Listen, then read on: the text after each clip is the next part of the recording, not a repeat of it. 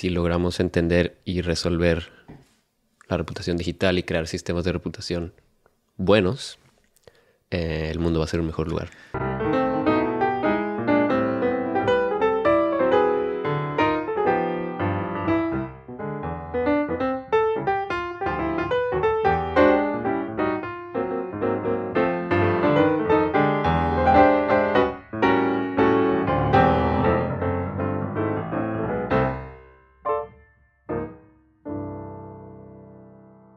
Bienvenidos a otro episodio de Coffee Break del periódico y café.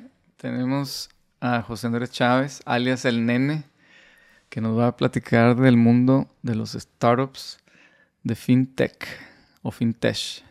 Eh, muchas gracias, Gabo, por este episodio. Tenerme aquí está muy padre tu cuarto. A mí me interesa mucho, o, o para lo que me levanto todos los días y en lo que chambeo, es en entender particularmente un concepto que muchas veces no pensamos, que es la reputación y la reputación digital. La reputación es algo que está presente en nuestras vidas siempre, ¿no? O sea, todas las decisiones o muchas de las decisiones que tomas en el día a día tiene que ver con la reputación. O sea, desde qué restaurante vas a ir a comer, pues checas, ¿no? Que si te lo han recomendado, o qué tan lleno está, o etcétera, etcétera. Desde eso hasta con quién te vas a asociar, ¿no? O cualquier cosa, ¿no? Entonces... O desde antes, o sea, antes del internet. O sea, en la historia, tu apellido... Sí, sí, ajá. Estoy hablando sin, considerar internet, ¿no? Exacto. y, ha estado ahí desde que la humanidad existió, ¿no? O sea, probablemente desde que inventamos el lenguaje, eh, el, tema de la reputación estaba ahí y desde que podíamos transmitir información acerca del otro, la reputación estaba ahí, ¿no? Y no te acerques con ese cavernícola porque no le sabe al fuego, ¿no?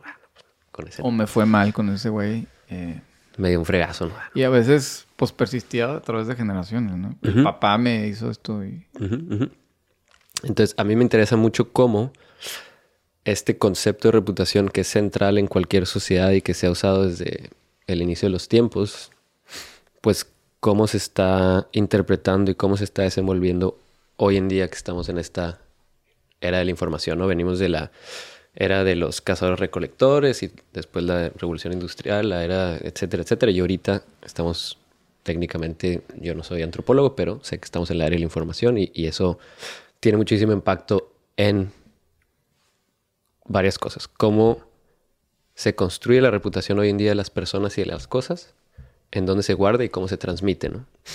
Y mi tesis es que hoy en día no hemos, todavía no hemos dado ese brinco y todavía no hemos adaptado estos sistemas de reputación para esta era digital y por eso tenemos muchos problemas como los trolls en internet, fraude online, robo de identidad, fake news, etcétera, etcétera. Y mi tesis es esa, que si logramos entender y resolver la reputación digital y crear sistemas de reputación buenos, eh, el mundo va a ser un mejor lugar. Está bien interesante, güey, porque ahorita cada clic, cada comentario casi casi vale igual. O sea, me impresiona que por ejemplo, alguien como Elon Musk manda algo, ok. Bueno, él fundó SpaceX, fundó Tesla.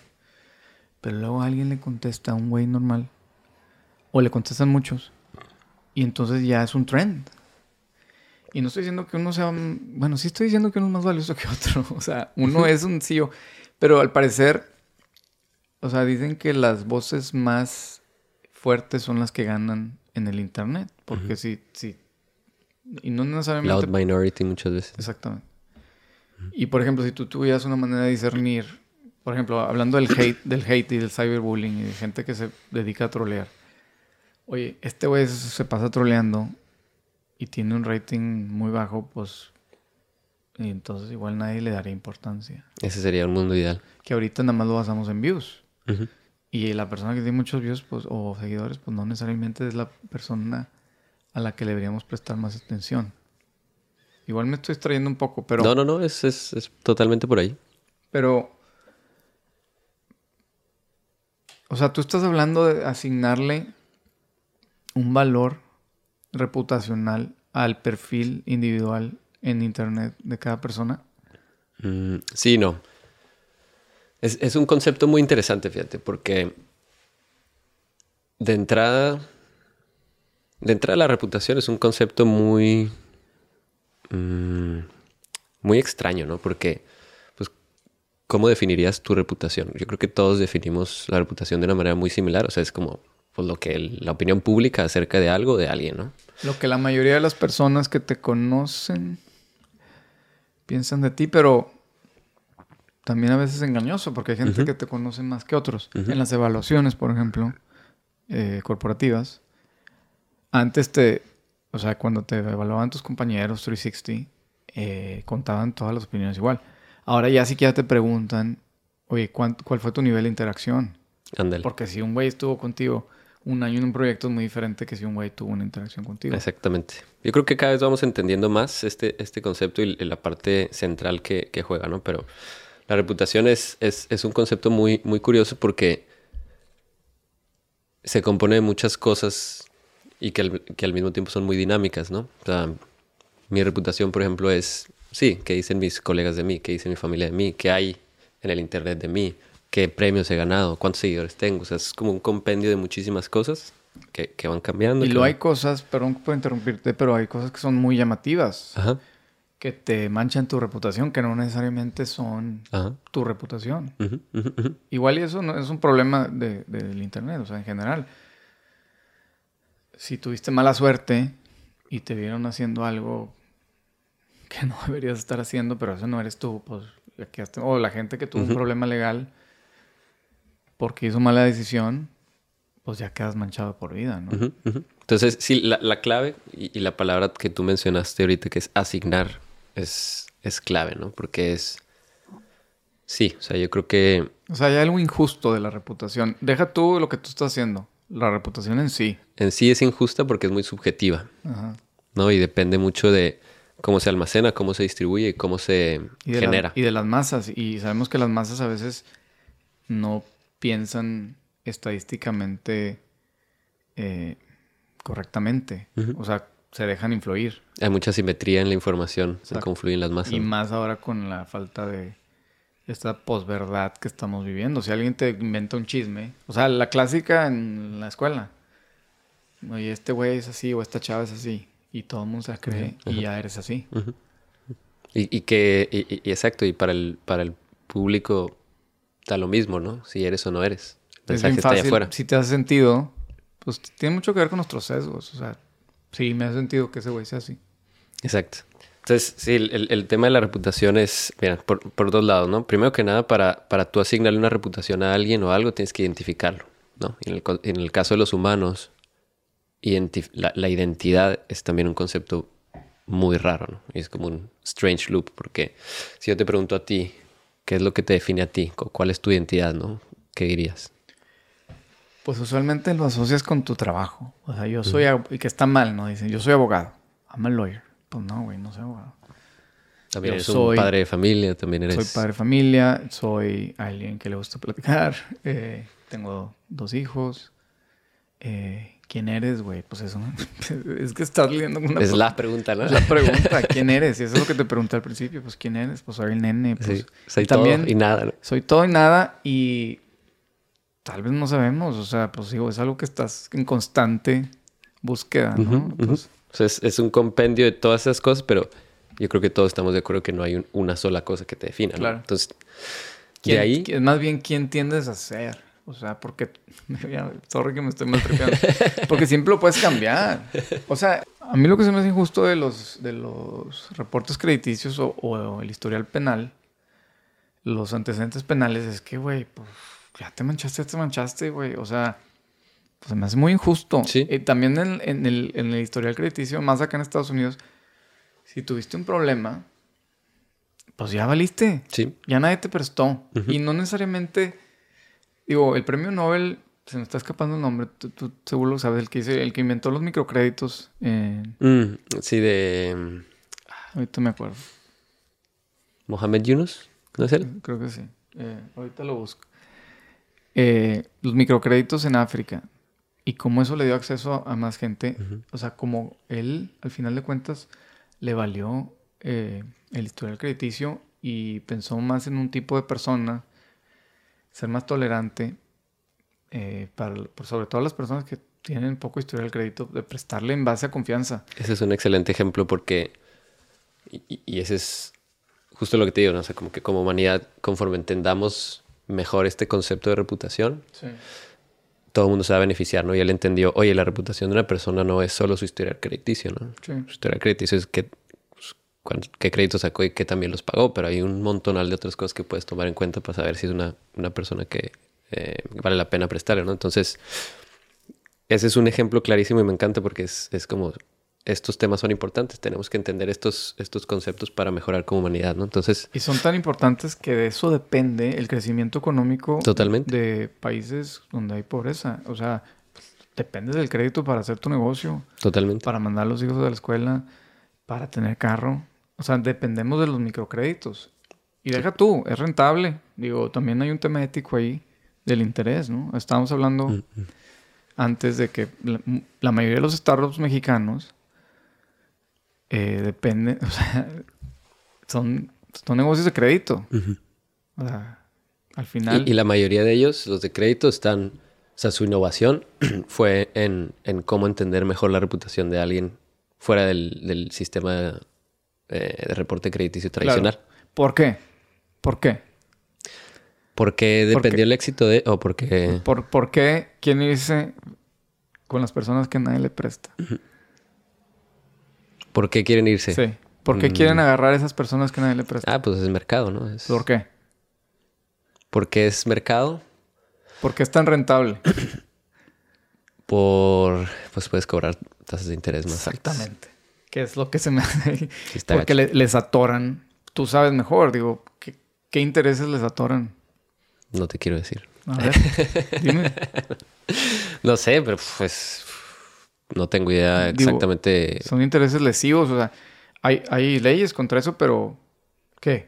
Que también hay un tema de, bueno, pues es que estoy tomando más riesgo y lo que quieras, pero volvemos a lo mismo, ¿no? O sea... Pero estamos hablando de intereses del 100% anual, ¿no? ¿O estoy exagerando? No sé, no sé. Podemos preguntarle a otras personas que se dedican a eso. Tú no haces eso, me queda claro. No, yo estoy tratando de arreglar eso, justo. Es que se me hace ya me estoy desviando, pero que en Latinoamérica y en México la razón por la que hay tantos unicornios es por dos conceptos. Que están es por la pobreza. Pues sí, hay un mercado ahí. Hay un mercado de gente que nadie le presta, un mercado informal, que no tienen historial crediticio, no tienen acceso a, bancos convencionales y les ensartan unas tasas de créditos eh, lesivas. y el otro tema, perdón, es el costo de la mano de obra barata que te decía, pues por, porque Rappi, porque Uber y porque, porque la hora. Por eso tú puedes pedir ahorita, aquí, aquí sale más caro, en Estados, estamos en Estados Unidos, pero si en México, oye, quiero una Topo Chico. Y te traen una Topo Chico. En cinco minutos. Sí. Diez. Y, y, literal, ¿cuánto te cuesta pedir una Topo Chico? En, tú vives en Condesa. O sea, pagas, no sé, 30 pesos de envío, que es, ¿qué? Bueno, igual no está tan barato. pero es un dólar cincuenta. Ajá. O sea, por un dólar cincuenta te traen una cheve ahorita porque se me antojó. Que eso habla del costo de, mano de obra barato. Pero te interrumpí, tú No, yo creo que eso, o sea, a lo mejor no le podemos achacar a las financieras eh, eh, que sí hay muchas muy, como dices tú, muy, muy manchadas, como dicen en México, pero yo creo que el arreglar ese problema mucho va a venir de empresas como nosotros, ¿no? Que estamos como habilitando esos canales para que se dé mejor esa interacción entre, entre personas y que la empresa sepa mejor quién es este cuate para que no diga, bueno, es que no te conozco, hay mucho riesgo, te tengo que cobrar mucho, que eso es pues lógico, ¿no? Ante más riesgo va, va a cobrar más, pero sí, lo que te decía de también de la parte de la identidad, que es un concepto fundamental en la reputación y porque yo creo que todavía nos, nos falta cacho en, en entender y en desarrollar sistemas de reputación más eh, éticos y, que nos ayuden a crecer económicamente, pero también éticamente. ¿no? Entonces, la identidad, de nuevo, es, es algo muy raro, ¿no? O sea, porque volvemos a, la pregunta, ¿no? ¿Quién eres tú realmente? Y, y si llevas esa pregunta al Internet, está todavía más extraño, ¿no? Porque ¿quién eres tú en el Internet, ¿no? ¿Quién, quién considerarías, o sea, si tú dijeras yo, ¿cómo te identificas en el Internet? ¿Quién, ¿Cuál es tu identidad en el Internet? ¿Es tu avatar de Minecraft, si es que tienes uno? Es tu correo, es tu, tus dispositivos, tu dirección IP. Tu Instagram. Tu Instagram. Son todos esos juntos y ninguno de esos en específico. ¿Qué va a pasar cuando en el futuro, no? Tú tienes, vamos a decir, tú tienes tu perfil de Roblox y lo que has hecho en Roblox, tú tienes tu perfil de Uber, tú tienes tu perfil de Amazon, eh, lo que le hayas comprado a empresas de retail, todos esos, todos esos eh, que no está organizado, está en diferentes plataformas. Está este, en todos lados por allá. En diferentes identidades. En diferentes identidades. Porque tú tienes diferentes... Hay diferentes nenes en Internet. Totalmente. Y en la vida real también es como decimos, ¿no? No, no tienes un número, y tal vez para allá vas, un número único de identificación. Ajá. Que también se pone medio... Ahí está el detalle, lo que te digo, porque muchas veces lo que decimos, bueno, es que hay que resolver el tema de identidad. Ok, ¿cómo? Bueno, es que hay que validar por ejemplo, la identidad con documentos oficiales y eso transportarlo a la web, ¿no? La palomita que le ponen. Que ahorita nada más lo hacen para celebrities, pero... Pero igual, ¿no has visto cuentas de Elon Musk falsas que están validadas y cuentas... Entonces, ¿Ah, sí? Sí, Entonces, es... Yo, yo pienso que mucho de eso tiene que ver con eso. O sea, que todavía no hemos entendido bien cómo funciona la identidad, cómo funciona la reputación y lo... Pero, pero ahí, ahí se puede usar para mal, que es lo que yo creo que ha llamado más la atención, ha acaparado más de la conversación, es cómo se puede usar para mal esa información. Porque asumes que tiene que haber regulación, reglamentación, o sea, porque si no hay leyes que protegen tus datos, que están bien eh, poco avanzadas o están eh, apenas naciendo. Apenas. El GDPR en Europa está pues apenas, o sea. ¿Qué es GDPR? Eh, General Data Protection ah, Regulation, creo. Y en México pues nada más que le tienes que avisar a la gente cuando estás usando sus datos, pero va más allá de eso, porque la mayoría de mis amigos, por ejemplo, les preocupa cómo no ven como algo positivo que sus datos están almacenando y organizando, porque no, porque no confías en las, en las grandes empresas de Y con justa razón, ¿no? Sí.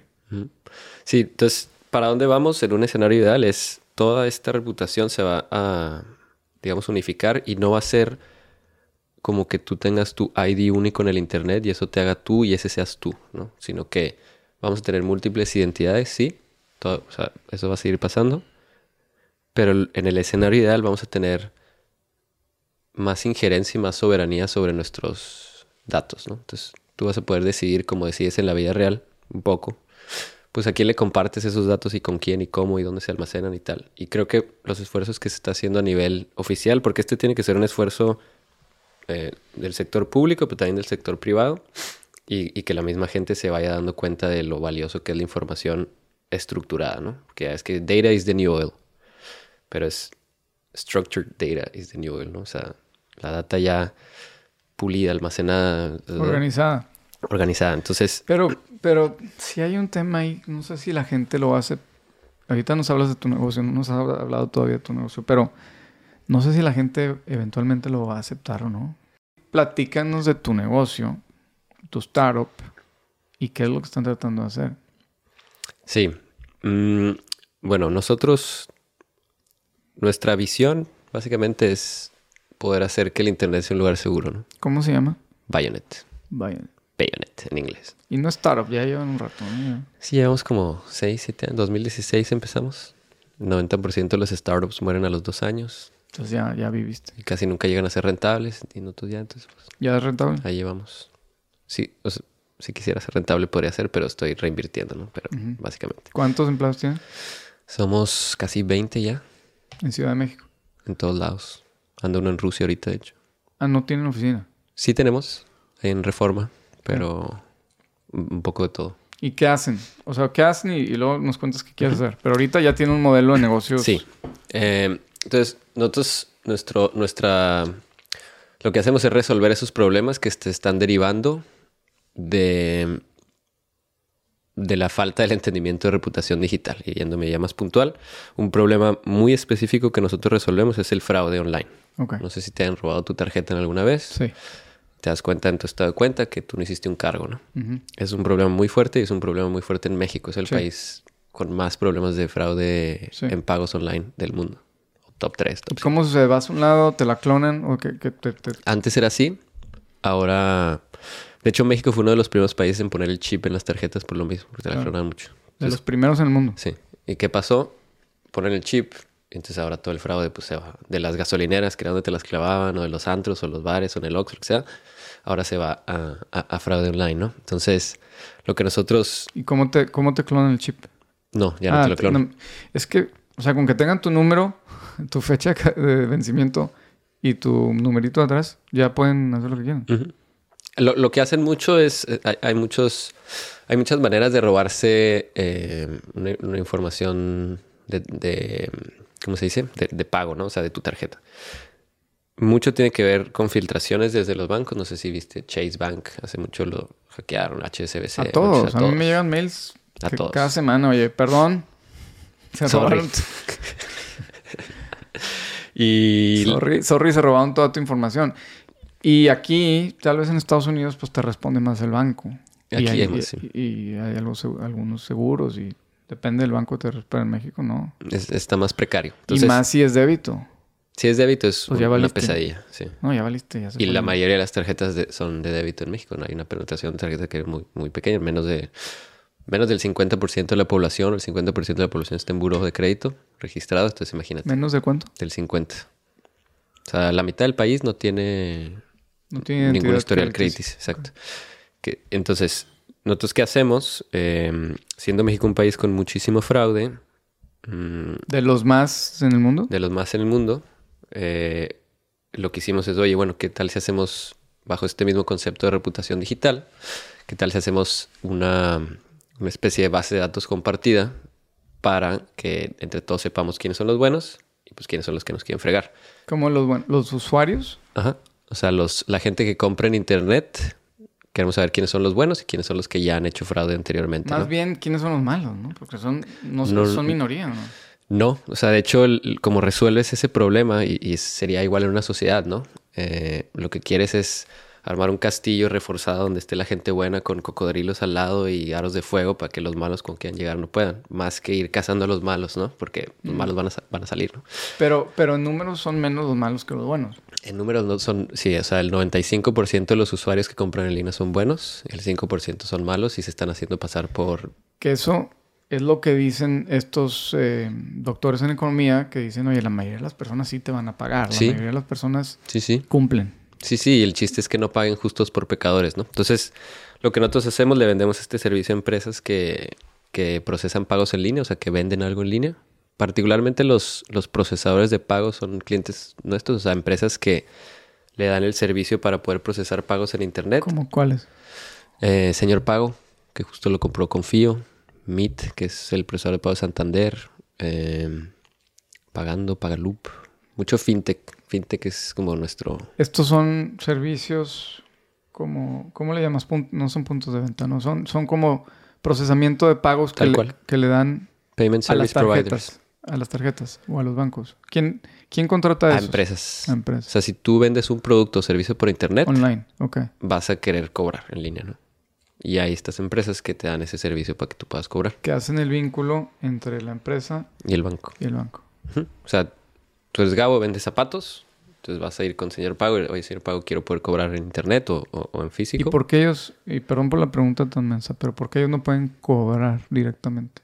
¿Alguien tiene que hacer esa, esa interrelación entre la empresa y el banco? Así es. ¿Y por qué ellos no lo hacen directo? ¿Porque no, no tienen la autorización financiera para hacerlo? Sí, porque con el banco es mucho más difícil, ¿no? O sea, porque si tú llegas, de hecho está, está interesante, no sé si conozcas una empresa que se llama Stripe de aquí de Estados Unidos, que justo fue de los primeros que decía, oye, hay un montonal de oportunidad de negocio en el ciberespacio que se está quedando ahí detenido porque los bancos están pensando todavía como en los ochentas y a las compañías que quieren cobrar en internet les, les piden un montonal de cosas, les piden una fianza, tienes que hacer una integración técnica larguísima, mucha gente, la mayoría de las empresas no tienen un equipo técnico. O sea, es muy difícil.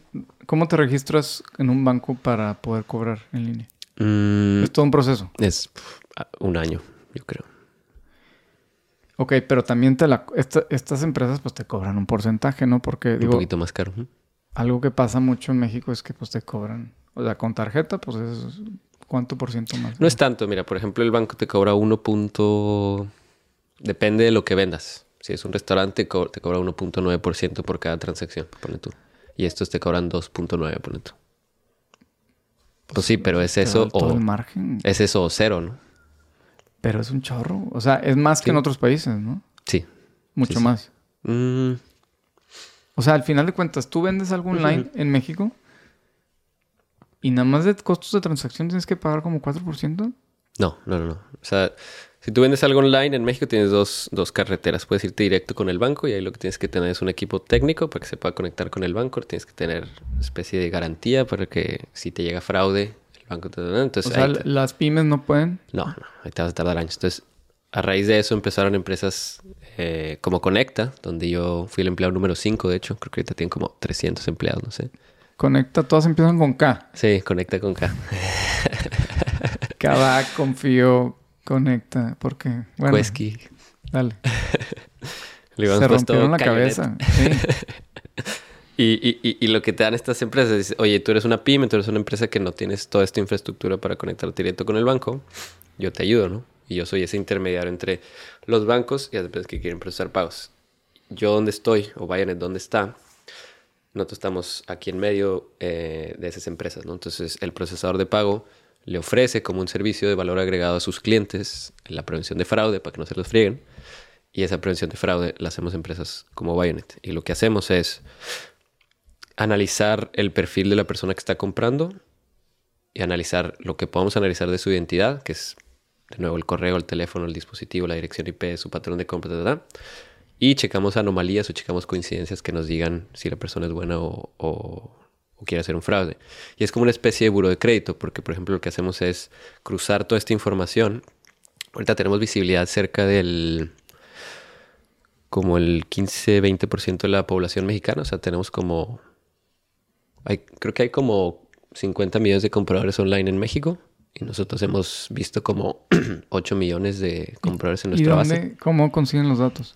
Los datos no son nuestros, al final los datos son de quien compra y quien los captura son las empresas que se lo... Ahí te va, es toda una cadenita, ¿no? El dato es de la persona que compra y a la hora de comprar esa persona acepta los términos y condiciones de que, oye, voy a almacenar esta información mm. con el fin de pues, dar un mejor servicio y protegerte. Cuando le pones todo que sí. Así es. No son los cookies. no. Eh, los cookies es otra cosa. Son los términos y condiciones. Son los términos. o sea, cuando aceptas la política de privacidad, ahí. Entonces, esa información se va al procesador de pago y el procesador de pago contrata empresas como Bionet y le dice, oye, ayúdame para que en cada transacción que se haga, eh, pues tú estés checando. Pero si tú no tienes los datos, entonces, ¿qué servicios traes? No, sí, sí los, o sea, los guardamos nosotros, guardamos, pero una representación encriptada. O sea, no tenemos como que el dato en claro y no... o sea, legalmente no tienes el dato. Legal, pues, eh, luego podemos platicar más, más a detalle. Pero lo que hacemos es eso. O sea, lo que estamos tratando de hacer es esta red de confianza, ¿no? De saber, oye, este Juan, no sé, Gabo ya compró acá y ahora viene a comprar acá, que también es mi cliente, pues... Pero es, es automático, inmediato, o sea... 300 milisegundos en lo que parpadea el cliente, o sea, en lo que le das clic en pagar, la información viaja a nuestro servidor, corremos un modelo estadístico que checa miles de variables. este güey es... Y ahí... Es un pillo y, no, y mejor no. O, ah, mira, este es Gabo, no trae el mismo correo, no trae el mismo dispositivo, pero trae la misma dirección de envío, trae esto, que era lo que te decía si nosotros entendemos que la identidad es muy, muy cambiante, no vamos a esperar que Gabo Salinas siempre use el mismo correo en Internet, ¿no? Pero lo que tú vendes es preventivo. ¿Y qué estás previniendo? O sea, ¿qué le pasa a una empresa y qué tan seguido le pasa a una empresa que se dan estos fraudes? Todos los días. Todos los días los atacan. O sea, tú vendes estas tasas en línea. Típicamente es como que lo más revendible o pues donde te puedan sacar lana, ¿no? Entonces todos los días, literalmente todos los días les llegan ataques de fraude a las empresas. De entre un 5 y el 20% de los pedidos en línea son intentos de fraude. 5 en México. Y 10%. 20. Puede a veces hasta un 50. ¿Y cómo? ¿Son tarjetas falsas o son tarjetas robadas o qué? Sí, es típicamente como se roban ahora esos datos, te digo, es eh, o hackean a los bancos o hay una cosa que se llama los bineros, que para hacerte el cuento largo, ellos pueden como que con información privilegiada que sacan de los bancos, pueden generar tarjetas. O sea, saben cómo los bancos están generando las tarjetas y los algoritmos de los bancos, cómo genera un número de tarjeta. Entonces ellos tienen como que ciertas premisas y van generando muchos números y luego van y las prueban en internet y la que funcione, este, pues ya saben que es una tarjeta. ¿Y cómo le afecta a la empresa? O sea, ¿cómo tú vendes tus servicios? O sea, si alguien los, pon tú que le están haciendo 5 a 20% de fraudes, o sea, al final es dinero que no cobraron. El negocio absorbe el fraude por lo general. O sea... No hay seguro, no hay... Nadie te responde. Sí, haz de cuenta... Y, esa es, y es una muy buena pregunta porque típicamente nosotros pensamos que el banco es quien absorbe el fraude porque tú marcas y dices, oye, pues no, no reconozco este cargo y el banco te dice, ah, sí, ahí te va la lana de vuelta. El banco lo que hace es que le dice al comercio, oye, mi cliente no reconoció el cargo, échame la lana, ¿no? O sea, cuando tú vas con tu American Express o... El negocio pierde. Ellos van con el negocio y, tú te la comes. Entonces el negocio nos contrata a nosotros. Bueno. Pero estás asumiendo que el producto sí se envió y que sí tuviste, o sea, que sí cumpliste, sí, sí entregaste el producto y no te pagaron. Ese es el resultado. O sea, alguien sí obtuvo ese producto. ¿Y cómo, cómo, cómo, pasa la transacción si en realidad es una tarjeta? No, no pita, bueno, es lo que tú estás tratando de hacer, pero no le pita al banco el problema es que el banco tiene muy poca información para hacer ese análisis. O sea, el banco lo único que ve es tarjeta número tal. Pero es un problema del banco al final de cuentas. Sí, o sea, es un problema. Nosotros estamos resolviendo lo que el banco o incluso el gobierno debería estar resolviendo, ¿no? Que es, pues al igual que tiene seguridad en la calle, para que no haya problemas, pues debería de haber lo mismo en Internet, ¿no? Entonces tú se lo das a las empresas porque no tienen a nadie más que, o sea, ni el banco, ni las autoridades. Y si quieren vender en línea, tienen que absorber potencialmente, aparte de todos los costos de transacción, impuestos, un potencial 5 eh, a 20% de fraude. Idealmente lo que quieres es que tu fraude esté en 0.5%, es una merma que puedes pero la mayoría de los negocios están mucho más altos. En México estamos como cerca del 2, según Visa. ¿2? Entonces imagínate, son billones de dólares al año que, se pierden. No, y cuando estás hablando de márgenes tan chiquitos, ese puede ser tu margen. Sí, no, a mí me tocó ver en Conecta. Yo, yo, Conecta, tío, es esta empresa que le ayuda a, otras a cobrar en línea y, y, yo llevaba justo la parte de prevención de fraude ahí. Y me tocó ver muchas empresas que quebraban y era es muy triste, ¿no? ¿Y cómo cobran ustedes? Por cada transacción que revisamos cobramos como 40, 2 centavos de dólar en promedio por cada transacción que revisamos. Y pues nos llegan millones al mes. ¿no? ¿Y entonces tú para tu crecimiento dependes de que de más servidores? ¿O de más... Eh, o sea, es algo que puedes exponenciar? Eh, está padre eso. O sea, ¿qué, qué, cuál Build once, sell twice. Exactamente. sí. No necesitas más gente. Pues sí, sí, sí. sí Un poco, pero no es proporcional. No, no es como un construcción, restaurante o algo así, que por cada unidad que vendes necesitas como O sea, tu valor al final de cuentas es tu algoritmo. Mi efecto red. ¿Qué es efecto red?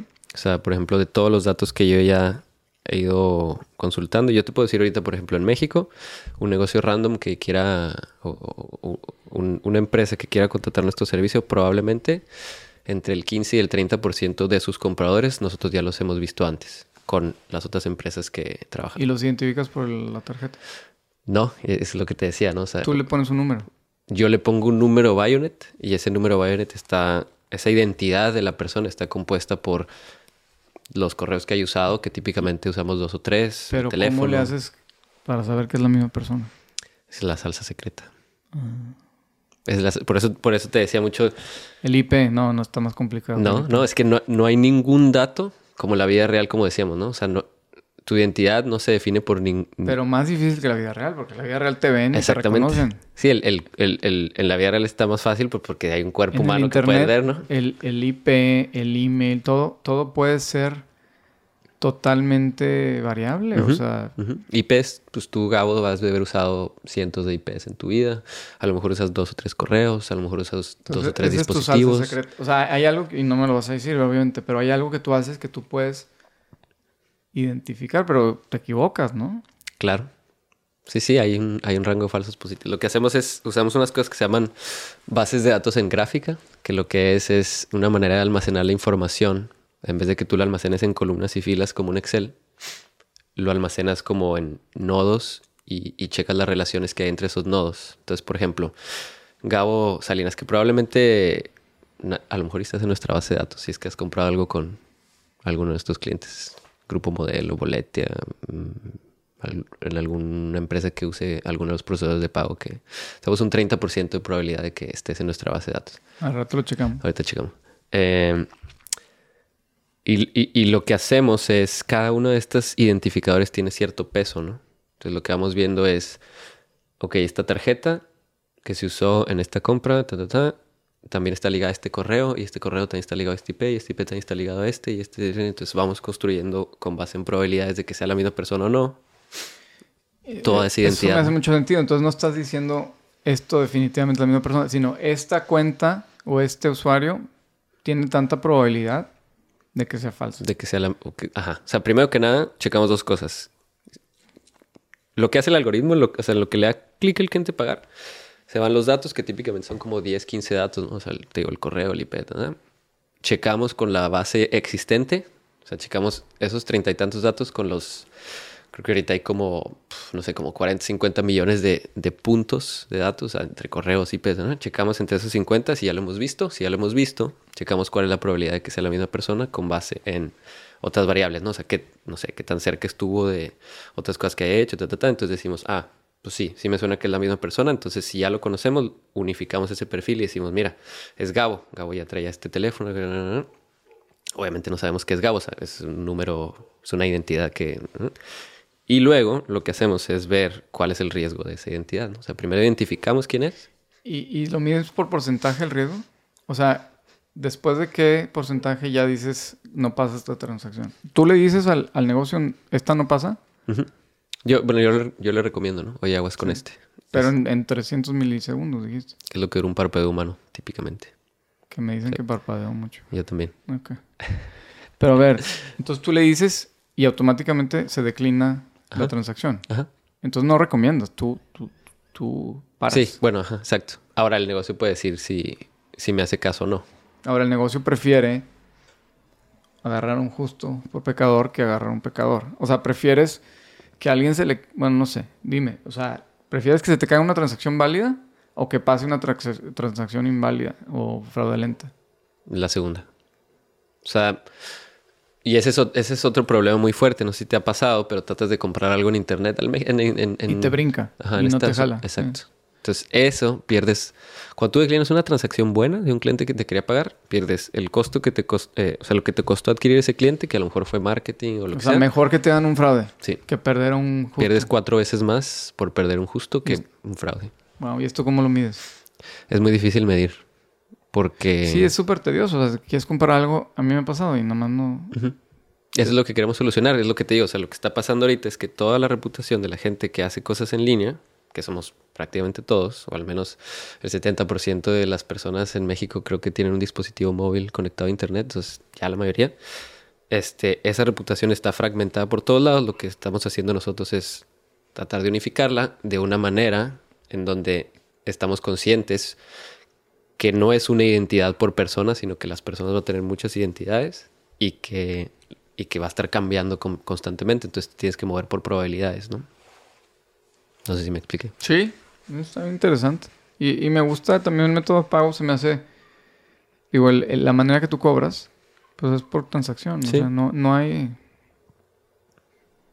No, pues es lo conforme lo uses. Y la verdad es que ha, funcionado bastante bien. O sea, yo, yo me levanto muy contento porque cada vez que nos vaya bien a nosotros, el Internet va a ser más seguro. Y el hecho de que el Internet sea más seguro, no sé, piensa en el conflicto de Ucrania ahorita, por ejemplo, ¿no? Alguien que quiera salirse de Ucrania, ¿cómo le hacían los 70 antes?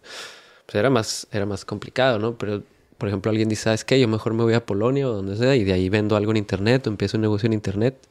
Si el Internet no es un lugar seguro, pues a esa se la van a fregar y a lo mejor no tiene ese recurso para eh, acceder a la libertad, pero si el Internet es un lugar seguro donde puedas hacer negocios, eso le conviene mucho a la, libertad y a la humanidad. ¿no? Gracias, nene. Bien interesante. Gracias eh, por invitarme. No, hombre, nada. ¿Dónde, ¿Dónde, si queremos saber más de tu empresa, qué? ¿Dónde? Eh, pueden buscar, bueno, la página es www.bayonet.io, así y latina, o de Osvaldo. Bayonet.io. Bayonet.io y pues también en LinkedIn, José Andrés Chávez pongo cosas. Twitter también a veces. ¿No es el nene? No. Te lo ganaron. De hecho, no, pero igual y. Esa es, otra identidad, ¿no? en, Otro, en otro metaverso. Claro. con eso acabamos. Gracias, nene. A ti, güey.